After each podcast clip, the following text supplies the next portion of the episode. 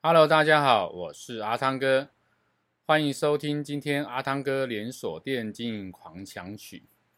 阿汤哥今天要跟大家分享的主题是关于我们在年度目标的这个啊检讨还有修订。呃，在年度目标设定之后呢，并不是如如不动。我们很多的这个店主在设定完之后呢，哎，他发现他设定的太高了，或者设定的不够，结果呢，造成在达成率上面的呃可能过高或者是过低的一个状况，那他不知道该怎么办。所以其实我们在年度目标设定完之后呢，你可以啊在每一季来去做一个检讨。一般我们会在每一季的季末来去检讨啊上一季的这个达成状况，然后呢再调整我当季的这个情况。如果说我我在前一季呢，其实达成率并没有想象中这么好，然后状况其实没有那么好，我们就进行这个微调。那当然也有人他是在每个月进行微调，那当然我们想以现在的这个啊营业环境、商业环境瞬息万变情况下，你是可以做每一个月的一些微调。那每个月在做微调的时候呢，我们建议先以总营业额不变，就整个年度营业额不变情况下进行。那你可以把多余的目标先调到其他月份或其他季度里面去。那在季的这个检讨跟修正的时候，它可能就会联动到整年度的这个啊计划的目标。那这个时候呢，你要联动到的时候，你必须提出重大的这个呃你的这个观察或者你的这个检讨。你发现其实，在我们去年设定这样的营业目标的时候，有哪些的这个条件没有考量到，有哪些环境没有考量到，所以我们建议要下修这样的一个目标，好。所以可以从这样的一个部分来去调整我整年度的一个营业目标。当然啦，如果你的状况是比去年同期更好，你可以往上调升啊。比如说原本预计没有要展店的情况下，哎，展了一家店，所以呢，我的这个营收有比较呃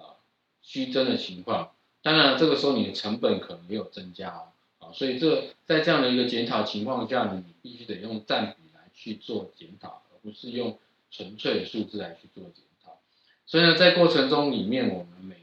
跟着每个月，跟着每一季来检讨，进行一些目标的调整跟修订是必要的。这是阿汤哥今天跟大家分享的主题，欢迎您继续收听阿汤哥连锁店经营狂想曲，